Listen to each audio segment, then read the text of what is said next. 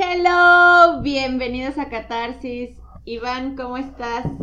Bien, emocionado por lo que vamos a hacer el día de hoy. Es, Sí, es, el, bastante. es el primer podcast que vamos a hacer esto. Con un invitado especial. Tenemos invitado especial, muy especial. Ustedes no se pueden perder esto. Así es. Pues mejor de empezamos de una vez. De una vez arrancamos con un tema que va a estar sumamente conmovedor. El día de hoy vamos a tocar un tema que se llama La vida antes y después de un duelo. Perfecto, no se lo pierdan. Así es que bienvenidos. Esto es Catarsis.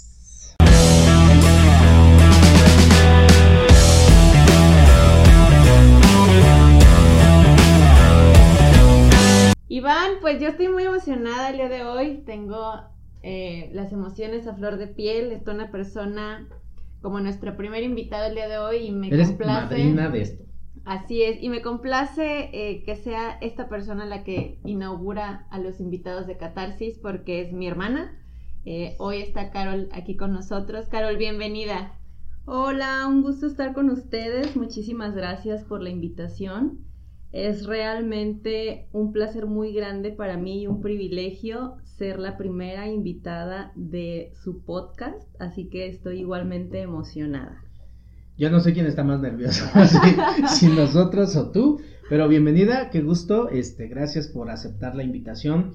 Vamos a tocar un tema con lo que hemos venido trabajando acerca de las Así pérdidas, los duelos, estar en crisis, cómo se vive una crisis, cómo se supera una crisis, cómo se siente después de una crisis. Así es. Que han estado muy buenos, yo los he escuchado y dije, ay, ¿en qué momento me ventilé tanto? Nos, nos gustan nuestros podcasts. Sí, sí, somos los únicos, ah, no, tenemos 33 suscriptores, Ay, qué gracias, a todos, gracias. esperamos aumentar un poco, gracias a los comentarios, pero vamos a darle, ¿no? Porque este tema va a estar, Sí, va a estar fuerte, bonito, interesante y llegador. Así es. Y más, yo creo que en la situación actualmente que estamos viviendo, en donde está como muy sensible el tema de las pérdidas con esto de la pandemia, pues mucha gente ha perdido muchos seres queridos Sí. y a veces siento yo que no sabemos cómo lidiar con un sentimiento tan fuerte como lo es la pérdida de un ser querido y creo que en eso hoy Carol nos va a ayudar muchísimo. Eh, Hoy el micrófono es tuyo, hoy el tema es completamente tuyo, tú nos vas a dirigir, tú vas a decir que nos quieres compartir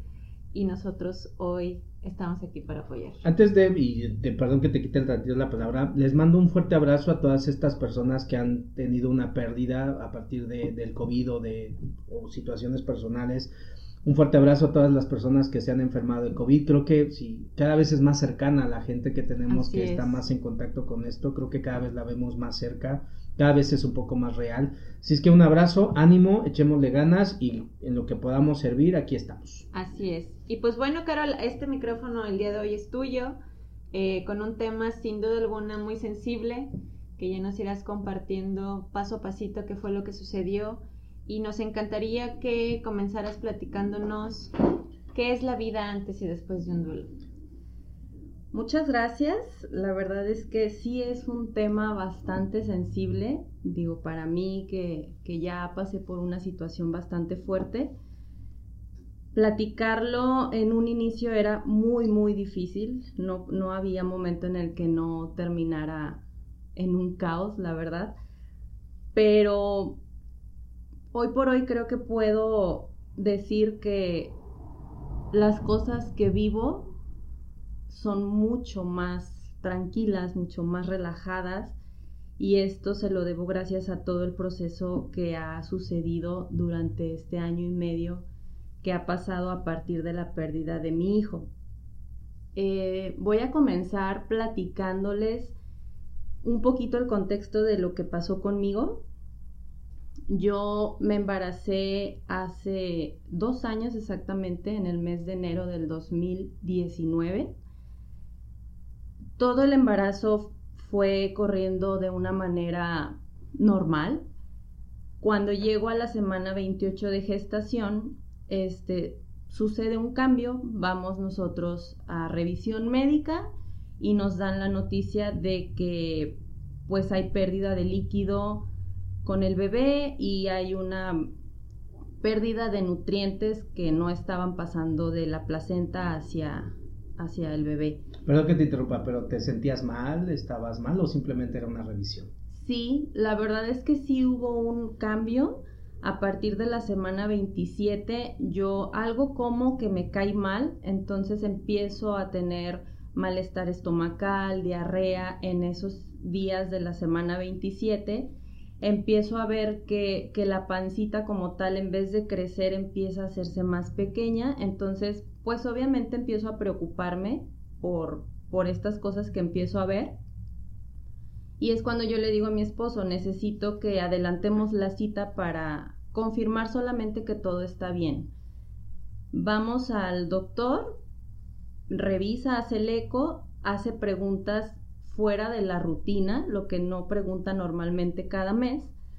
Y es cuando yo empiezo a ponerme pues nerviosa porque detecto que algo está sucediendo que no es normal. Entonces el doctor me dice que, hay pérdida de líquido, que, que la placenta no está transmitiendo los nutrientes al bebé, me programa para un eco estructural para revisar como más a detalle y en este eco pues se confirman esas sospechas. Entonces, a partir de ahí fue un parteaguas porque, o sea, mi vida cambió, se vino abajo, este, me hubiese gustado no ser tan pesimista en ese momento, pero la verdad es que con los panoramas que, que ves, difícilmente puedes mm, pues tener como una actitud positiva, ¿no? Entonces, pues buscamos la manera de, de hacer todo lo que el doctor nos pedía, reposo absoluto toda esa semana, este, comer mucha carne, muchos líquidos. Prácticamente fue como dejar que todo el mundo nos atendiera. Entonces, busco una segunda opinión que, mi hermana Celine me, me ofrece. Vamos al día siguiente de que nos dan el diagnóstico y esta otra doctora confirma es, esto mismo que nos dice el ginecólogo con el que yo estaba tratando mi embarazo. Ya había un diagnóstico que era restricción de crecimiento y falta de líquido amniótico. ¿Te explicaron por qué pasaba eso? ¿A qué se debía?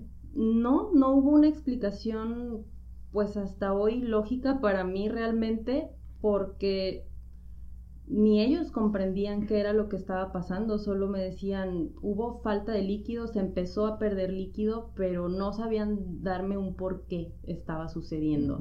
El bebé empezó a dejar de crecer y por el contrario empezó a perder peso. Entonces, pues era una situación delicada porque estamos hablando de un bebé de 500 gramos a las 28 semanas de gestación, entonces no era un peso ideal para un bebé de, pues ya de esa edad, ¿no?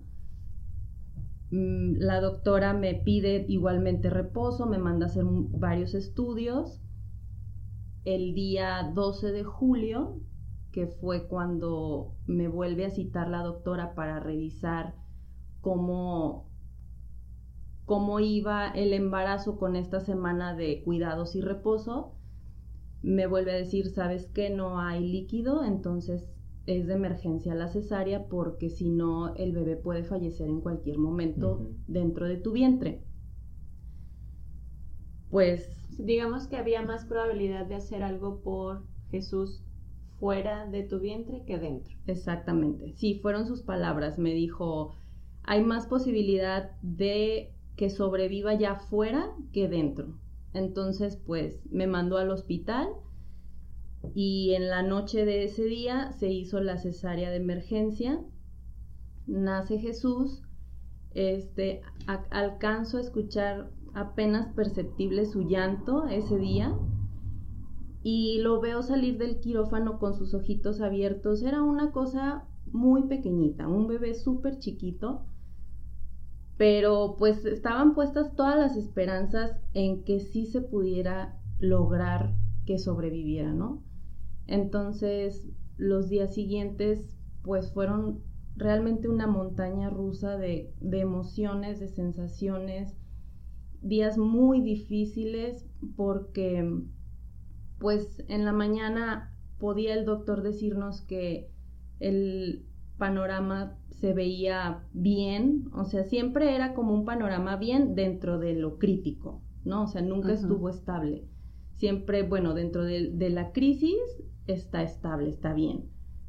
Pero en, un abrir y cerrar de ojos las cosas cambiaban y nos llamaba y, ¿sabes qué? Se puso grave por tal situación y necesitamos ponerle tal medicamento, o sea, siempre nos hablaban para autorizar, ¿no? Pero el doctor siempre nos decía, si algo sucede en la noche, si reciben una llamada mía en la noche, es para que salgan inmediatamente hacia el hospital. O sea, emergencia. Sí. Esos días, no sabes, o sea, no podíamos dormir por esa incertidumbre de que lo que menos queríamos era que el celular sonara. Sí, claro. Claro. Entonces fue un, fue un, uy, no, fue un cúmulo de, emociones en esos días. ¿Cuánto tiempo pasa? Pasaron desde que él nace hasta el día que él fallece, fueron 10 días. Y quiero hacer ahí una pauta porque tuve el gusto, por decirlo así, de, de, de, de, Celi ya la conocía. Y a lo mejor la gente se centraliza tanto en lo que la propia persona está pasando, obviamente tú pero afuera de esto también hay, hay, hay, hay gente sufriendo, hay gente acompañando y yo tuve eh, el gusto de acompañar a Celia en ese, en ese proceso. ¿Cómo fue para ustedes? Familia, saber que estaba en ese proceso, te vi angustiada, te vi preocupada, te vi, te vi perdiendo la fe, luego recuperándola, apoyando a la hermana. Ahora, para ustedes como familia, ¿cómo fue ese proceso? Fue bastante complicado no poder ayudar más a veces te sientes tan limitado porque la ves pasando por una situación muy difícil que como familia quisiéramos dar mil soluciones para que las cosas hubieran sido diferentes. Em, la verdad es que, que, viéndola a ella pasar por un momento así, nos apachurraba el corazón a todos, ¿no? Porque veíamos la angustia en su cara, veíamos eh, pues esa tristeza de que a veces no había buenas noticias y a veces solo nos quedaba solo hacer contención.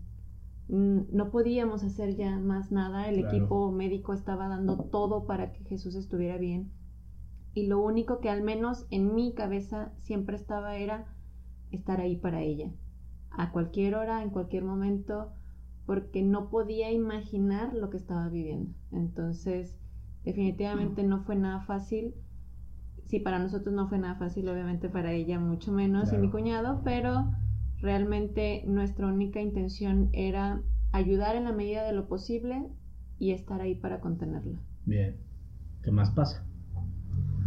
Pues después de, de, estos días tan complejos de llamadas, porque sí teníamos llamadas del doctor este, a, a, deshoras, o sea, siempre él nos decía, yo les voy a hablar en la mañana y en la noche para darles el panorama de cómo está la situación con Jesús.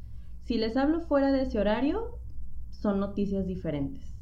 Entonces, de verdad, recibir una llamada a deshoras, o sea, temblábamos cuando veíamos el, perdón, el nombre del doctor en la pantalla del celular. Y hubo una noche en que sí fue sabes que el niño tiene un, una hemorragia interna. Me dijo, y es tan pequeñito que me preocupa que se vaya a su cabeza y colapse todo esto. Fue, yo creo que fue de esos 10 días la noche más difícil porque para empezar necesitaban, mm, no recuerdo qué, qué medicamento, que no había ahí en el hospital, entonces fue conseguirlo en otro lugar y fueron tiempos que pasaron. Milagrosamente, a la mañana siguiente el doctor nos llama y nos dice, de verdad es un milagro que el niño esté bien, que no haya tenido falla en su cerebro, ya se le hicieron estudios a su cabecita y todo está bien. Entonces estoy realmente sorprendido, porque esto era una pues una lucha muy grande para él que sinceramente no creí que fuera a superar. Claro. Cuando te dicen esto, pues te llenas de, de esperanza. de esperanza, de fe, de que sí lo puede lograr. hay algo importante también que a la par de Jesús había otro bebé en otro hospital bajo circunstancias muy similares que igual estaba su situación muy difícil y pensar en esos papás y como en, toda esta situación de cómo lo estaba viviendo, lo hacía como, o sea, a la vez sentirse acompañado, pero en un momentito más les platico qué pasa con este bebé. Me regreso a Jesús y no sé, creo que eso fue, eso de la hemorragia fue un sábado, él fallece el lunes siguiente, entonces cuando nosotros vamos a visitarlo el domingo, el doctor nos dice, ¿sabes que están fallando los pulmones? Entonces, pues obviamente te vuelves a ir para abajo. O sea, esto de que te llenas de esperanza y luego sale otra cosa y otra vez te derrumbas. No sabes. Lo vives en el mismo día. Sí, en el mismo día. Hora. Exacto. O sea, en la mañana fue un lo superó y en la noche es este están fallando los pulmones, en la mañana es seguimos batallando con pulmones todo ese día domingo estuvimos ahí en el hospital, estuvieron mis papás, estuvieron mis suegros, estuvieron mis cuñados, mis hermanos, pues la gente que pudo estar ahí y todos haciendo oración, pidiendo por Jesús, entrando a visitas extraordinarias porque había un horario, él siempre estuvo en cuidados intensivos neonatales y había un horario para estar ahí que eran dos horas al día. El doctor nos conseguía los permisos para poder entrar más veces y poder verlo y poder hablarle, porque nos decía, es muy importante que los escuche, que, que él sienta que están aquí, aunque no lo puedan tocar, porque desde que nació hasta ese día yo no lo había podido tocar. O sea, solo lo había podido ver a través de la incubadora, platicarle a través de un orificio de la incubadora para que me escuchara y era todo. O sea, no había más. Cuando ya pasa este domingo, el lunes temprano nos llama el doctor y nos dice, los necesito aquí ya. Primero pensamos que nos quería para hacer una visita extraordinaria porque él tenía en ese momento varios, varios bebés en situaciones similares y se tenía que retirar del hospital, pero cuando llegamos y vemos su cara, te lo juro que fue tan desalentador porque nos dijo, tengo 10 minutos intentando reanimar su corazón y no lo logro. Para mí fue una cosa que no te puedo explicar con palabras, o sea, lo que sentí de darme cuenta que mi hijo se estaba yendo ya. Entonces el doctor nos dice, a mí en particular me dice, mejor abrázalo y despídete de él. Y yo me resistí porque yo dije, es tiempo que se va a perder de que sigan intentando reanimarlo. Entonces yo le dije, prefiero que sigas intentando me dijo, ok, entonces salgan de la sala, vamos a seguir intentando y ahorita los llamamos. Estamos en la sala de espera cuando mi esposo me empieza pues a decir que lo suelte, que lo deje ir, que si es la decisión de Dios, que, que la acepte y era una resistencia de mi parte que yo decía no. Empezamos hacer oración y todo, pero, pero yo no podía aceptar ese designio de Dios, realmente no podía. En 10 minutos que pasaron sale la enfermera, nos pide que entremos y cuando entramos el doctor solo mueve la cabeza en señal de que ya no hay nada que hacer. Y me dice, de verdad abrázalo y despídete de él porque no hay nada más que hacer. O sea, fue un, derrumbe total, o sea, me solté llorando pues como una loca porque realmente así me sentía. Lo desconectan porque tenían muchos cablecitos en todo su cuerpo. Me lo entrega la enfermera, pero yo creo que cuando me lo entrega fue su último suspiro. O sea, yo nada más veía bajar em, en el monitor las señales de, sí, la frecuencia cardíaca, de su frecuencia cardíaca y veía que iba hacia abajo, hacia abajo, hasta que quedó en cero. En ese momento lo abracé con todo el amor, lo besé porque no lo había podido tocar desde que nació. Pues obvio le lloré muchísimo y pues me permitieron a mí, a mi esposo, estar con él como una hora a solas ahí en el área sin interrumpirnos para poder despedirnos, para poder llorar y todo. Después nos dieron otro tiempo en, un área que, que es el área de descanso o algo así. Y ahí ya pudo estar toda la familia. Em, mis papás, mis suegros, mis hermanos, mis cuñados lo conocieron, algunos tíos fueron, este, lo abrazaron. Mi hija mayor, tengo una hija mayor de seis años, em, pues obvio su esperanza y su ilusión más grande era tener a su hermanito. Y eso también lo hace muy difícil porque ¿cómo le explicas que ya no se puede? Entonces, permitimos que lo cargara, que lo besara, que le platicara. Ella estaba feliz porque estaba abrazando a su hermano y porque estaba, lo tenía en sus brazos. dentro de su propia inocencia. Exacto.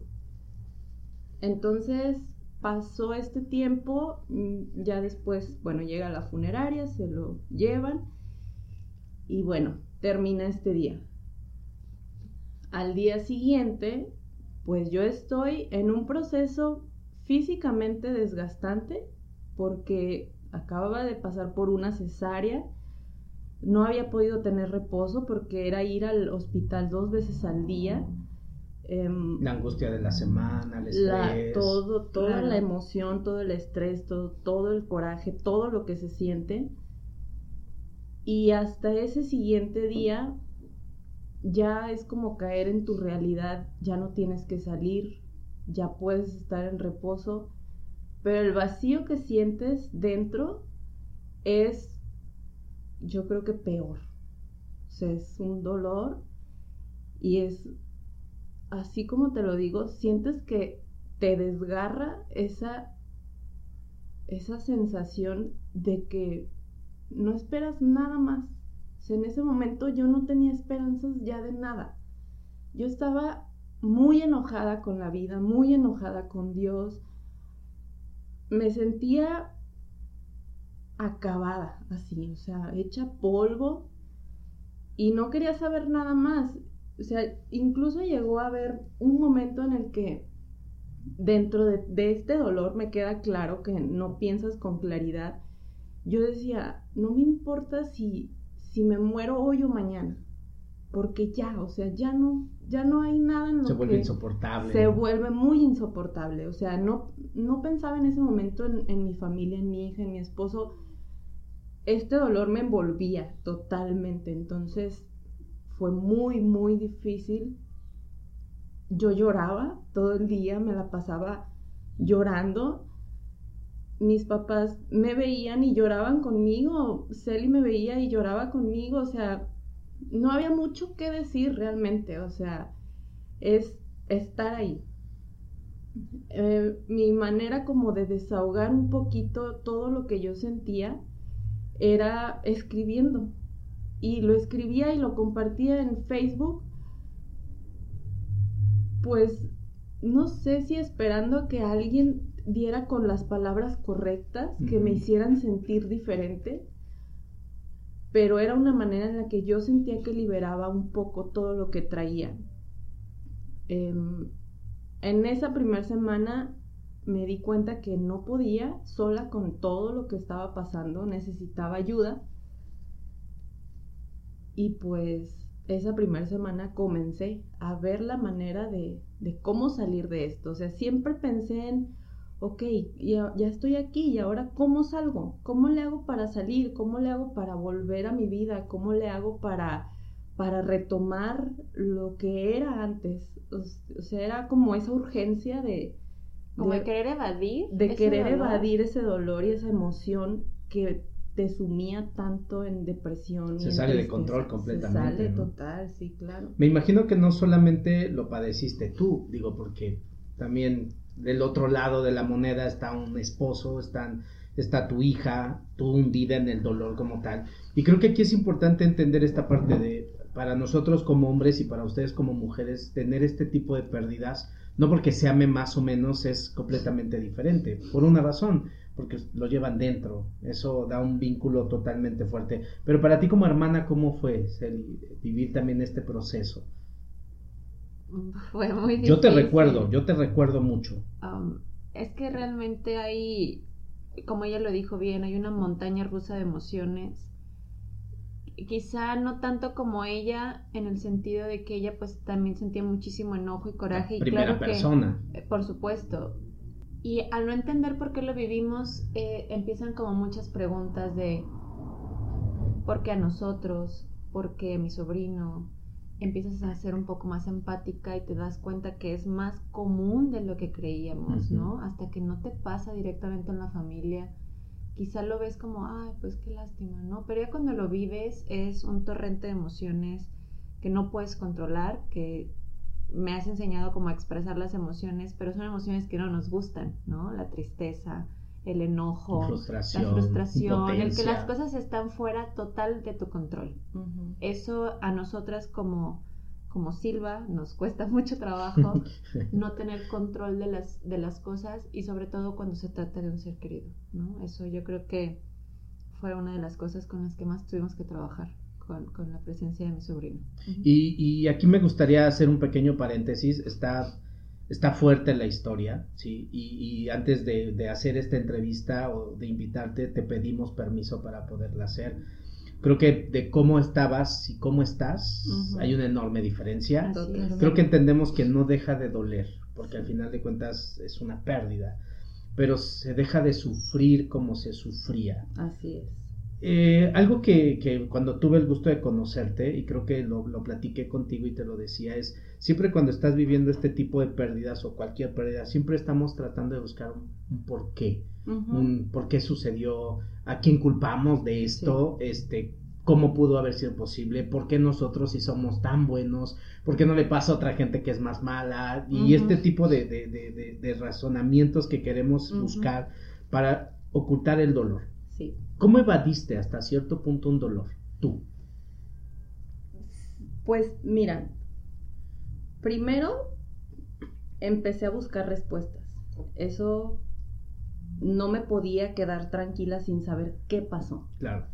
Entonces yo iba con la ginecóloga y le hice todo un cuestionario, o sea, hasta llevaba mis preguntas escritas y yo, a ver, pero explícame, ¿qué ocasionó la pérdida de sí, líquido. ¿por qué? ¿Qué ocasionó la falta de crecimiento? Bueno, sí supe que los nutrientes, pero ¿por qué la placenta envejeció antes de tiempo? O sea, dame una razón de, de dónde se originó esto, no, no me digas qué sucedió. Pero no había respuestas, o sea, al final me dijo, son casos que se presentan y puede haber mil razones que originaron esta situación. Entonces no te puedo decir exactamente qué sucedió en este caso porque no lo sé. Me pidieron que me hiciera más estudios, mi esposo se hizo más estudios y al final cuando los revisaron me decían, es que todo está bien. O sea, no hay algo que yo te pueda decir, por aquí detecto que pudo pasar. Nada. Entonces, era tanta la impotencia de, de ni siquiera saber por qué. Entonces yo empecé a sentir muchas culpas de hubiese podido hacerlo así. Bien. Si no hubiera ido ese día a este desayuno y no me hubiese enfermado del estómago, tal vez no habría pasado esto. Em, Empezamos a buscar responsables. Sí, empecé a buscar responsables y casi siempre me culpaba yo. O sea, la responsabilidad me la, me la achacaba yo.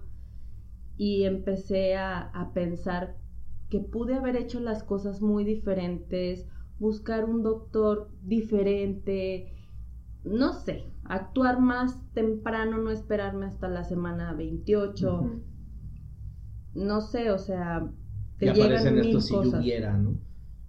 Los hubiera y ese sentimiento de culpa de que pudiste haber hecho algo más por tu hijo y no lo hiciste. Y bueno, eso aparte del dolor y de todo, pues te acaba mucho más. O sea, era bien difícil lidiar con todas estas ideas, con todos estos pensamientos. O sea, te puedo decir que un minuto estaba pensando, es que hubieras hecho esto y es que te hubieras movido así y es que, no sé, mil situaciones. Y al minuto siguiente estaba, es que me duele mi hijo y empezaba a llorar y al minuto siguiente estaba enojada y estaba despotricando con todo mundo. Era así, o sea, un Creo que también está esta parte donde la gente quiere hacer una ayuda y darte palabras de consuelo y querer motivar, ayudar, incentivar. Y perdón, pero la terminan cagando más. O sea, no hay palabras que consuelen en ese momento. Estás buscando responsable. La gente, sé fuerte, échale ganas. Por algo pasan las cosas. Dios así lo quiso. Ya hay un angelito más en el cielo. Y todas esas jalas que tienen así, perdón. Pero creo que en lugar de ayudar, terminan generando más caos. Claro, yo creo que en algo que yo aprendí es a decir menos y escuchar más. Era escucharla, abrazarla, dejarla llorar. Y a veces yo no le decía nada, simplemente estaba ahí con ella porque nada de lo que yo dijera la iba a consolar. Eso era una realidad. Creo que aprendí con ella, con Carol, a, a tener esa empatía de estar solo ahí y dejarla fluir con las emociones que nos cuestan muchísimo trabajo. Realmente lidiar con las emociones no es fácil y menos ante un proceso tan difícil. Que también es de familia. Totalmente. Y aquí realmente era simplemente que ella vaciara todo ese dolor que traía, ¿no? Que la estaba calcomiendo, era una realidad. Eh, a mí sí me gustaría preguntarte, Flaca, entras a un proceso de duelo que todos sabemos que tiene diferentes etapas. Ahorita hablabas de un enojo, de una tristeza. ¿Cómo fue? Platícanos un poquito ese proceso de duelo. Fue intenso, pero hubo, hubo matices que yo empecé a detectar que ayudaban a aligerar un poco el sentimiento. Empecé a darme cuenta que platicar de la experiencia me ayudaba a liberar dolor. Y eso lo descubrí hasta que la platiqué por primera vez, de inicio a fin, con mi mejor amiga, que me visita y estábamos literal las dos a moco tendido, yo platicándole con la voz cortada y pues todo esto que, que pasa cuando uno se siente tan vulnerable. Y pero no paraba, o sea, no dejaba de contarle la historia de todo lo que sucedió con pelos y señales, o sea, de que el doctor dijo ABC, sí, cómo se vivió, todo, se sintió. o sea, con toda la exactitud del proceso. Y lloraba muchísimo mientras lo contaba, pero al finalizar la historia se sentía un, pues como una cosa, una, una tranquilidad, una paz, un desahogo que al menos me duraba un rato. Y eso lo sentía bien. Entonces, conforme me visitaban, la verdad, mis amigas o gente cercana, pues trataba de compartir la historia, a lo mejor a unos más detalladamente, otros menos, pero trataba como de platicarla para yo ayudarme también a, desahogar parte del dolor que sentía. Eso fue como el primer paso, lo primero que descubrí. Después me di cuenta que necesitaba ayuda, o sea, no, no iba a poder sola. Sabía que tenía el apoyo de mi familia, sabía que mi esposo estaba ahí, sabía que él lo estaba viviendo a su manera y que también le estaba doliendo y que también lo estaba sufriendo. Y, es, y era, era muy bonito también en las noches acostarnos en la cama, nos abrazábamos y nos poníamos a llorar. porque era realmente súper difícil levantarte el día siguiente y pararte de la cama. Sí, no hay O sea, motivo, no tan hay razón. solo no hay motivación de nada. Claro. Entonces, fue un acompañamiento muy bonito entre los dos, porque nunca me exigió nada de decirme, oye, ya levántate, ya deja de llorar o ya esto. No, o sea, respetó tanto mi proceso todo el tiempo y a la vez traté yo también de no forzarlo a, a hacer nada, o sea, O a que lo viviera como tú, ¿no? Porque a veces ellos como no hombres duele. tienen que, hay- hay- se tienen que hacer como los fuertes para darte apoyo, Ujú. Pero lo están viviendo a su manera y es como, ok, no vamos a vivir el mismo duelo, aunque sea la misma situación y, el, y- y- hijo de ambos, cada quien lo va a reflejar diferente, ¿no? Exacto. Y es entrar mucho en ese respeto de que él lo vivió a su forma. En eso compaginamos muy bien y nos ayudó mucho. Bueno, yo hablo por mí y creo que me ayudó bastante. Después de esto, empiezo a buscar maneras eh, ya externas de cómo me puedan ayudar a superar el duelo.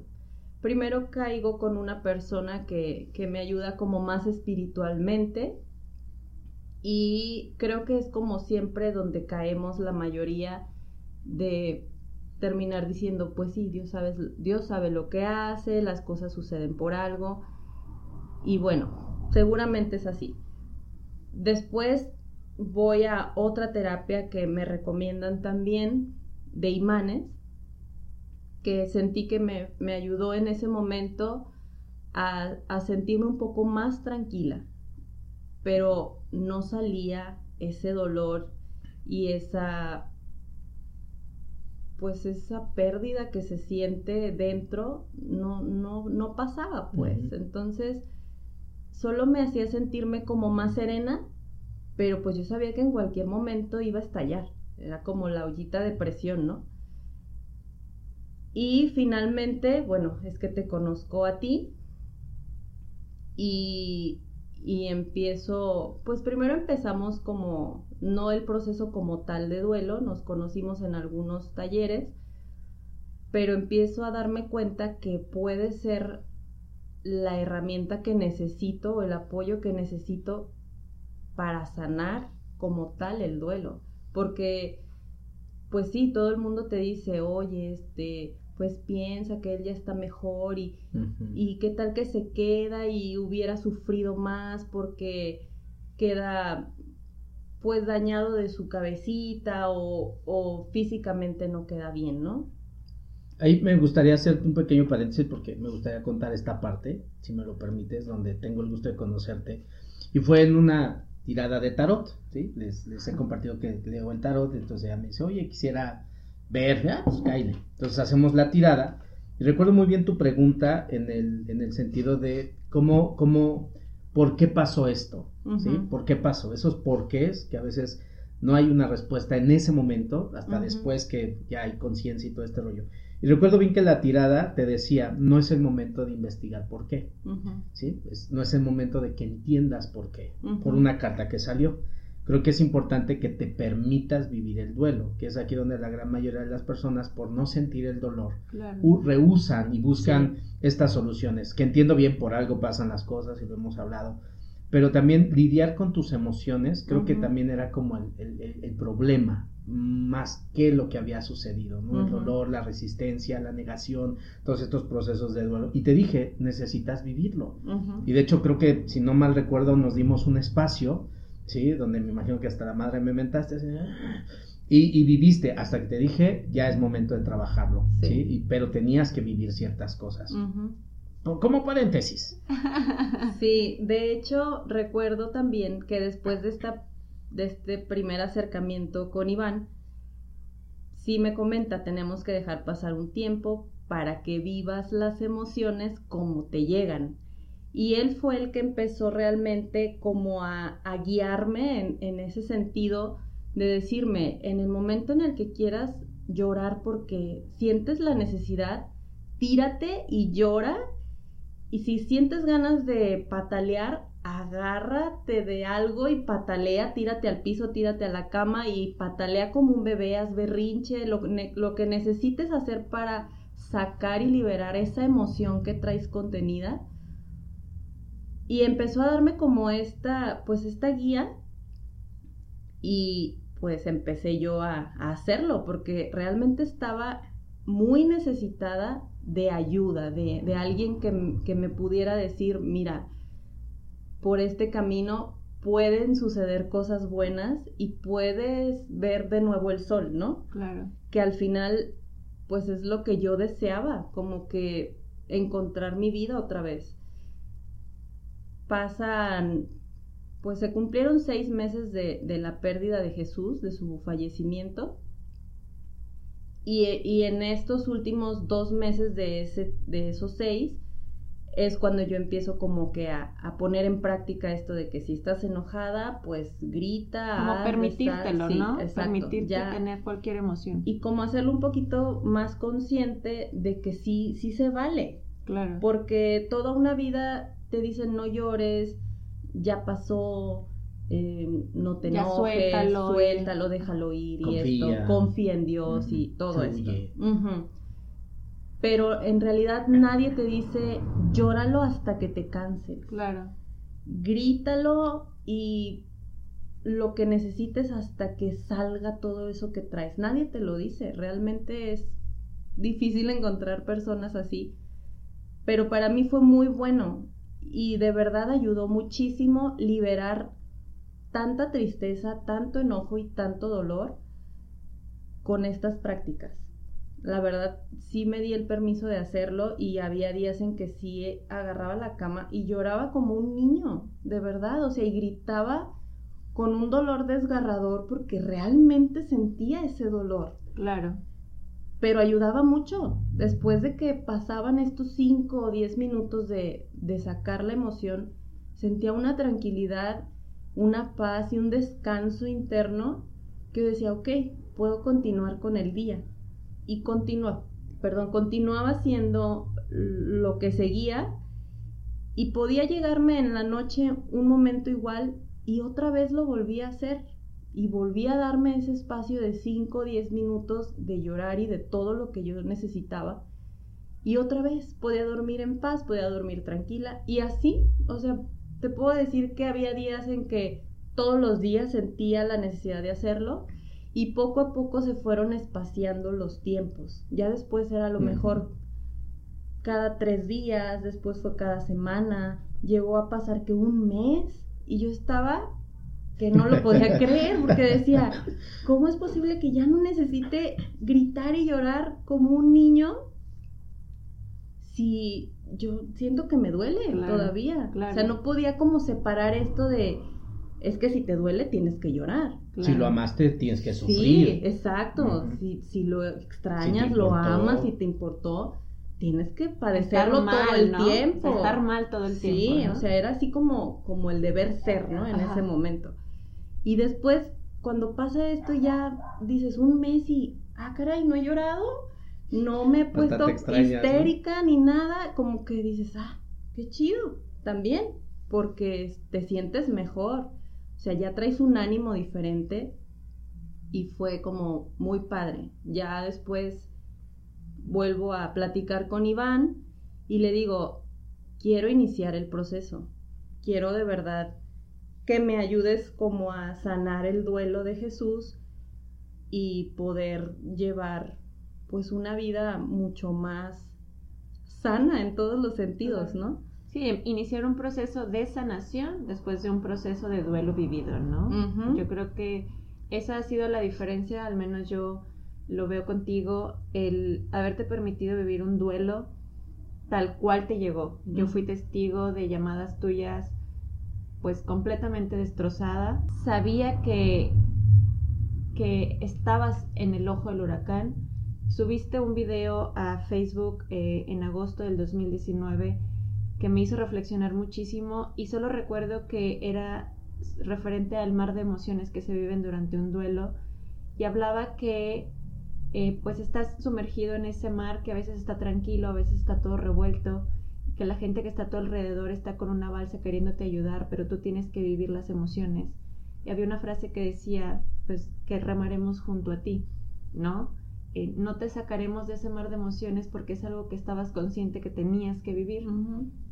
Pero como familia estábamos remando cerca de ti para el momento en el que quisieras eh, desahogarte, ¿no? Y yo creo que hoy dejarle también a la gente que nos escucha es esa red de apoyo es sumamente importante en un proceso de duelo, ¿no? Es saber que no estás sola aunque te sientas sola. Eh, tienes que vivir tu proceso, pero habrá gente que va a estar ahí echándote la mano, escuchándote y saber que hay una contención creo que nos puede salvar de una caída precipitada al infinito, ¿no? Yo creo que eso es algo importante. Y a mí me gustaría hacerte una pregunta porque tú propusiste el tema la vida antes y después de un duelo. ¿Quién es Carol antes de la hermosa presencia de Jesús? ¿Y quién es Carol después? Sí, es una gran pregunta. antes del duelo, realmente mi vida es antes de Jesús y después de Jesús. Claro. Antes era una persona con muchas inseguridades en mi vida, con, pues, vivía todo el tiempo incrédula de tomar decisiones, de, sentirme capaz de hacer las cosas, mm, muy desestabilizada en ese aspecto.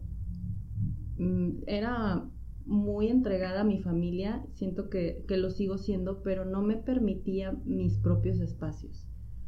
Y eso es algo que he aprendido mucho ahora con el proceso, porque antes era como que soy mamá y soy esposa y ese es mi rol. En eso me, me, desvivo, ¿no?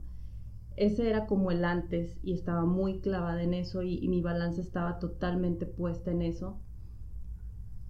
Y ahora, con la experiencia que, he vivido, puedo darme cuenta que así como es igual de importante el rol de mamá, el rol de esposa, es igual el rol como persona. Y he aprendido a dar un equilibrio mucho mejor a mi vida, dándome esos espacios, permitiéndome disfrutar mi tiempo a solas, al igual que con mi hija, como familia y como pareja. Y eso es algo que hay muchas cosas, pero eso es algo que he aprendido gracias a la presencia de Jesús. Pienso que si, si Él no hubiese llegado a mi vida, difícilmente habría encaminado todo lo que soy a este nuevo a esta nueva versión a esta nueva versión de mí que la siento mucho más auténtica porque hemos reforzado en conjunto, Iván y yo, la, forma de, pues de ya no sentirme tan vulnerable en, en ciertas situaciones, de sentirme más segura de quién soy y a la vez puedo lograr cosas que me propongo que antes de Jesús no me sentía capaz de hacer.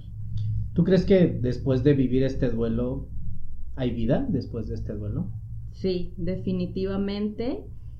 Y no, no para que se tome a mal, pero puede ser una mejor vida incluso a la que llevabas. Claro que extraño a mi hijo, claro que lo amo y lo voy a amar eternamente, lo llevo presente todo el tiempo, pero mi vida hoy es mejor en muchos aspectos. Claro. En, en el personal y familiar, familiar como hija, como individuo. Las relaciones se fortalecieron de muchas formas. Con ustedes dos, me ha tocado. Exacto, o sea, tan simple como la relación que teníamos como hermanas estaba fracturada realmente y de Jesús en adelante las cosas han ido tan bien y hemos creado un lazo tan fuerte de hermanas, de cómplices, de amigas que jamás en la vida habíamos tenido, sí, parecía imposible. Yo sí, o sea, de verdad nunca creí que fuera a suceder. Y hoy que lo tengo, digo, esto también es gracias a Jesús y gracias al proceso que Él trajo de vida para mí. Y ya pueden encajar frases, ¿no? Sí. Pero ya las concientizas. Exactamente. Ahora sí entiendo que Dios sabe por qué hace las cosas. Ya no busco un por qué, nunca lo encontré. El por qué científico nunca lo encontré. Realmente ni siquiera siento ya la necesidad de saber por qué. Simplemente veo, veo el resultado que hoy tengo y pienso que, que tal vez esa es la respuesta. Ese es el por qué lo que hoy soy, cómo hoy me siento, los proyectos que ahora puedo empezar y que me siento más segura de, de, empezar. Todo esto me hace sentirme tan plena, tan, tan llena otra vez y con esas ganas de hacer muchas cosas más pues en mi vida. Y que creo que para ir como cerrando esto es nacen nuevas aspiraciones, nacen nuevos sueños, nuevas conductas. Y lo dijiste muy bien, no deja de doler. Creo que una pérdida jamás deja de doler. Así es. Pero se aprende a vivir con eso y eso lo tomas como inspiración de vida. Al final, siempre vamos a buscar respuestas cuando estamos en el dolor o buscar un responsable, que fue ahí donde te frené un poco y decía, vívelo, o sea, este es el momento de vivirlo, sí. para que no se alargue. Conocemos personas que han vivido una pérdida llevan 20 años en duelo y nunca lo han superado y se amarga la existencia y bloqueas muchas áreas de tu vida. Entonces, yo que he sido partícipe de los dos procesos, y te comenté en algún momento que ella me invita a, la misa de cuerpo presente del pequeño, ahí estuve, ¿sí? Entonces vi cómo estabas, vi cómo estaba la familia y todo ese rollo, dije, wow. Y esa desgracia, entre comillas, unió a la familia, creo que generó más vínculos. Sí. Y lo, como lo tratamos en el podcast pasado, ¿no? Las desgracias, las crisis siempre traen crecimiento. Sí. A veces no podemos entender ni por qué, ni para qué, ni por qué a mí, simplemente pasan. Sí debe de haber una respuesta que quede clarísimo. En su tiempo te dije, vamos a meternos a investigar qué fue lo que pasó, pero ya que estés lista. Entonces, te agradezco el que hayas aceptado la invitación, que nos compartas esta historia de primera mano. Muchísimas gracias. Y sobre todo me, llega porque de forma indirecta fui parte, ¿no? Ver cómo has crecido, cómo pones límites, hasta, señores, hasta tus propios padres, este, el negocio que emprendiste. Wow, genial. Felicidades por eso. Muchas gracias. La verdad es que estoy muy contenta, sí lo tengo que decir, y muy agradecida con el proceso Ah, vienen cosas muy buenas, estoy ahora segura de eso. Seguramente también vendrán momentos de crisis nuevamente. genial. Que deseo que no sean retos tan fuertes como el que vivimos con Jesús, pero que ahora sé que, que se pueden enfrentar de una manera mucho más, pues en, como que con una entereza diferente, ¿no? Este, algo que me gustaría comentar como ya para concluir es que las personas que han pasado por esto confíen en que sí se puede lograr salir de ese, de ese dolor o de esa penumbra. Si hay manera, yo sí les recomiendo que siempre busquen apoyo de la manera en que ustedes lo consideren más adecuado para su situación, pero que no lo vivan solos, hay grupos de apoyo, yo estoy en uno, se llama Era en Abril, y desde un inicio, a la semana de la muerte de mi hijo, me acerqué con, con ellos y me recibieron con los brazos abiertos. Es un grupo donde puedes platicar cada vez que te sientes vulnerable, platicar cómo te sientes, puedes contar tu experiencia, puedes sentir el apoyo de gente que ha vivido situaciones muy similares a las tuyas entonces yo recomiendo mucho no vivir el proceso solo, no aislarse. A lo mejor lleva un tiempo aceptarlo, pero en algún momento sí buscar ayuda. Y poco a poco, poco a poco teniéndote paciencia sobre todo, que es algo para mí muy difícil. Del clan, eso es del clan. Te lo digo porque aquí tengo otro referente. Sí, exacto. Siendo, siendo tan impaciente, o sea, tuve que pues armarme de paciencia para poder estar donde hoy estoy. Sé que me falta todavía camino por recorrer, pero los logros que llevo hasta hoy me hacen sentir de verdad muy contenta, muy plena, muy satisfecha y la verdad es que les recomiendo siempre buscar quien pueda ayudarlos a soportar, exacto. Así es. Pues la verdad es que te agradecemos mucho. Yo en lo personal sí tengo que reconocerte que es admirable el cambio que yo he visto en ti. Sin duda fue un proceso muy difícil, una situación que te vi, cuánto te dolió, cuánto te duele, cómo viviste parte de tu proceso de duelo. Hoy te reconozco la gran mujer que eres, te amo infinitamente. La verdad es que em, la presencia de Jesús, sin duda alguna, sigue trascendiendo porque generó muchísimos cambios positivos alrededor y esa es yo creo que una forma muy hermosa de honrar su presencia por este plano terrenal. Fue corto, pero fue muy significativo. Es de la familia, eso es algo que me ha encantado de ti. No es como omitirlo porque simplemente no está físicamente, es parte de la familia, es un integrante de la familia y lo dices muy bien, eres mamá en el cielo y en la tierra yo estoy muy orgullosa de la persona en la que te has convertido en este proceso. Te veo em, como el ave fénix, ¿no? Eh, resurgiendo de las cenizas de un proceso tan difícil, cada vez más fuerte, cada vez más auténtica, cada vez más plena, con una familia maravillosa, con un esposo que te apoya, con una hija que te vuelve loca.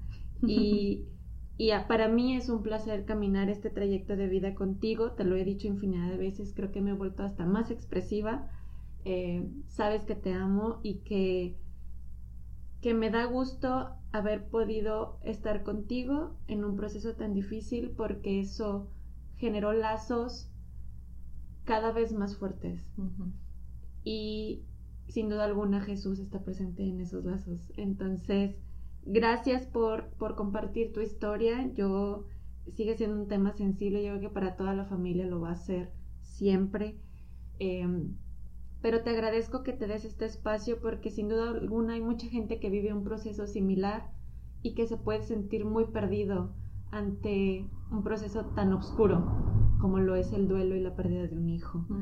Em, gracias por estar aquí, gracias por compartirnos todo tu sentir, no fue fácil, lo vimos, eh, las emociones siempre están a flor de piel con un tema así, pero gracias por aportar tu granito de arena a toda la comunidad de catarsis que va en crecimiento porque sin duda alguna tu experiencia ayudará a más personas que han pasado o están pasando por un momento así.